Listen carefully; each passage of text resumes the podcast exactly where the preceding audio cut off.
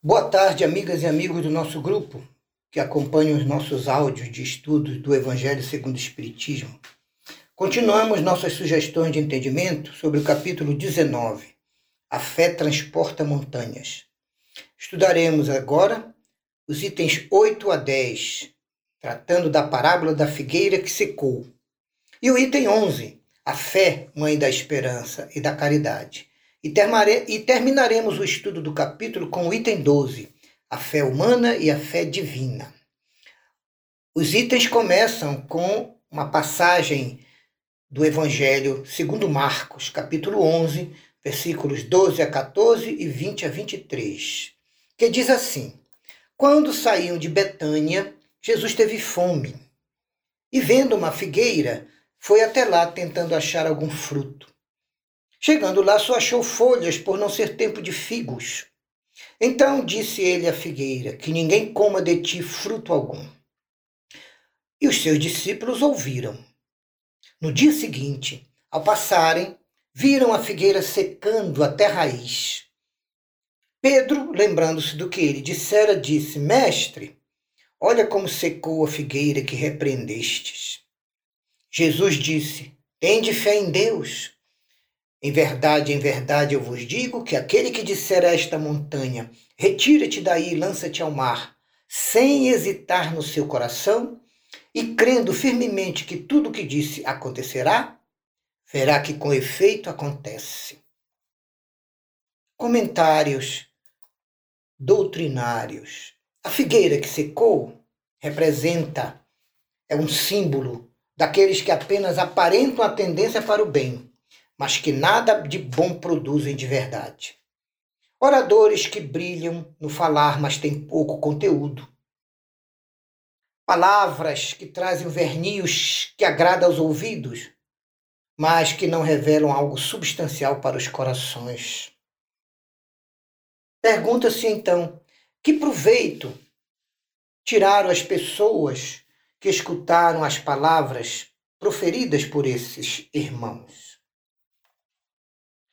Também simboliza a parábola da figueira que secou. Aqueles que, podendo ser úteis, não são. Estão prontos para o trabalho no bem, mas têm preguiça. Algo os impede. O que lhes falta é uma verdadeira fé, pujante, forte, produtiva, que abala as fibras do coração. Numa palavra, a fé que transporta montanhas. São como árvores cobertas de folhas, mas nunca dão frutos. Por isso é que Jesus reprova a esterilidade do bem nesses corações.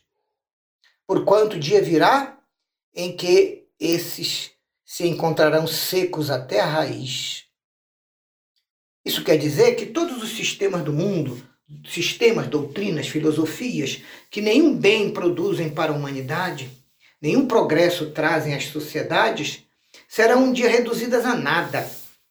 Que os homens voluntariamente inúteis, por não quererem colocar em ação os recursos que trazem consigo, serão tratados como a figueira que secou. Falando da nossa doutrina, na sua parte prática, os médiums, nas reuniões mediúnicas, são os intérpretes dos espíritos, suprindo nos espíritos a falta de órgãos materiais que eles não têm para transmitir as suas instruções. Por isso, os médiuns são dotados de suas faculdades mediúnicas. Atualmente, nos tempos de renovação social que estamos vivendo, cabe aos médios uma missão especialíssima. Eles são como árvores destinadas a fornecer o alimento espiritual ao próximo, os bons frutos, que são as suas boas obras.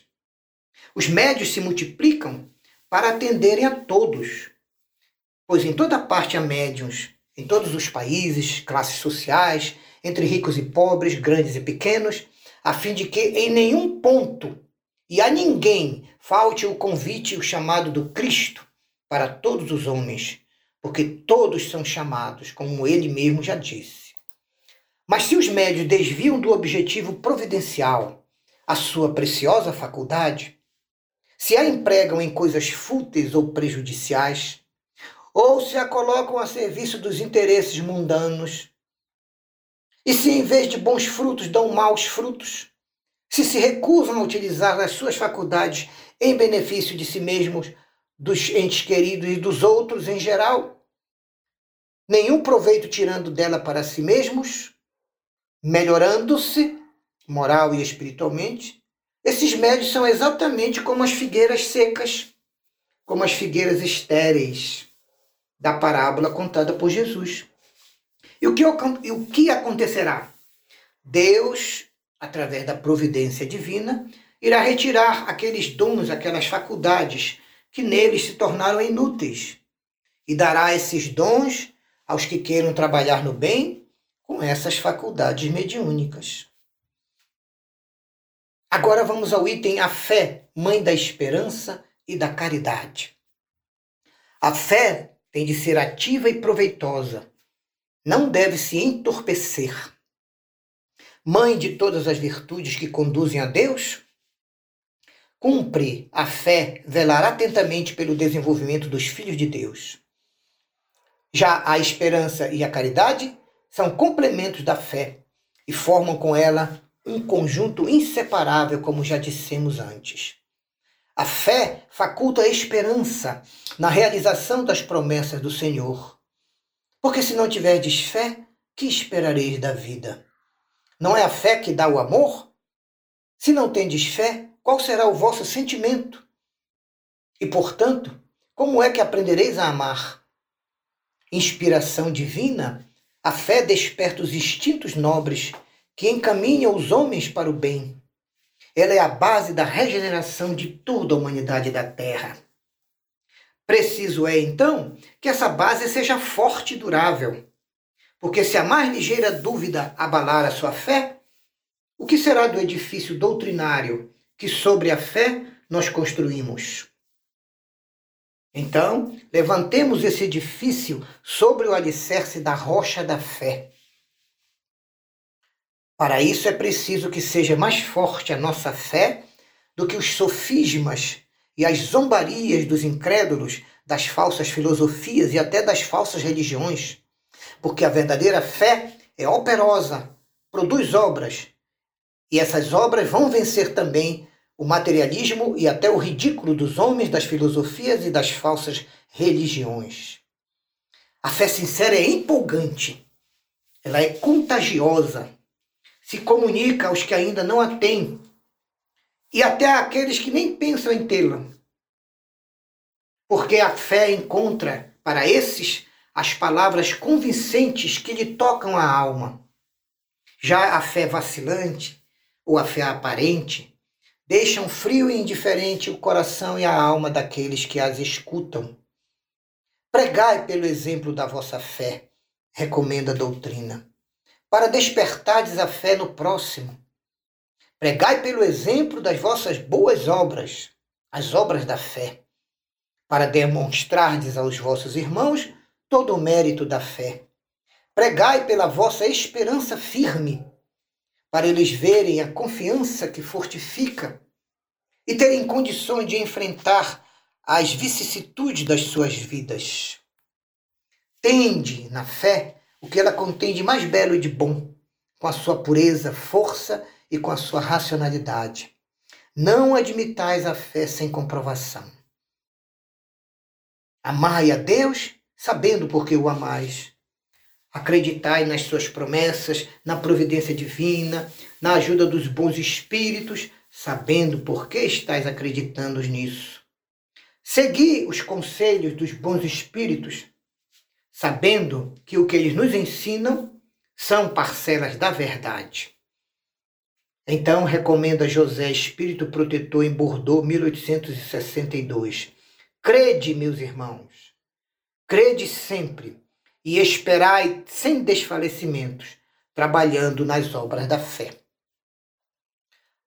Por fim, o último item do capítulo 19, a fé humana e a fé divina. A fé é o sentimento inato para o nosso destino futuro. É a consciência que se tem das faculdades depositadas em germen, em nosso interior, em nossa alma, mas em estado latente, cumprindo então o trabalho de fazer com que desabrochem e cresçam todas essas forças pela ação da nossa vontade e do nosso esforço, que é a nossa reforma moral. Até agora, a fé foi compreendida pelo lado religioso, porque Jesus a considerou poderosa alavanca do bem. O Cristo, que operou curas e outros fenômenos espirituais, mostrou o que pode um homem fazer quando tem fé, quando tem vontade de querer e certeza de que essa vontade pode obter o resultado que ele espera, ajudar seu semelhante, levantar os caídos, curar os enfermos. Os apóstolos também, como Jesus, realizaram curas.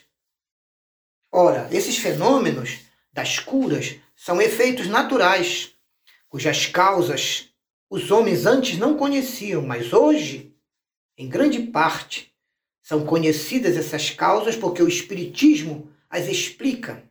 Então, estudando o Espiritismo e a doutrina do magnetismo, todos os efeitos e fenômenos operados pela fé se tornarão compreensíveis ao homem. A fé é humana ou divina, conforme o homem aplica suas faculdades às necessidades terrenas ou às aspirações morais, celestiais e espirituais. O homem de gênio que se dedica a realizar um grande empreendimento triunfa sempre se ele tem fé, porque sente em si que pode chegar à sua meta. Essa certeza da fé é que lhe faculta imensa força resistente e vencedora.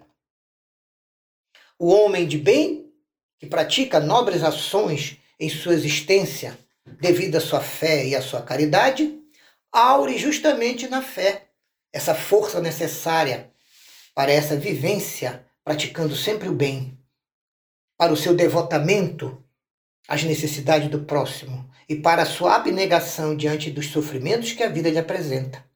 Enfim, com a fé, não há pendores do bem que não se chegue a alcançar. Já o magnetismo é uma das maiores provas do poder da fé, posto em ação, efetivamente concreto, que ajuda, que reestrutura, que cura, que liberta.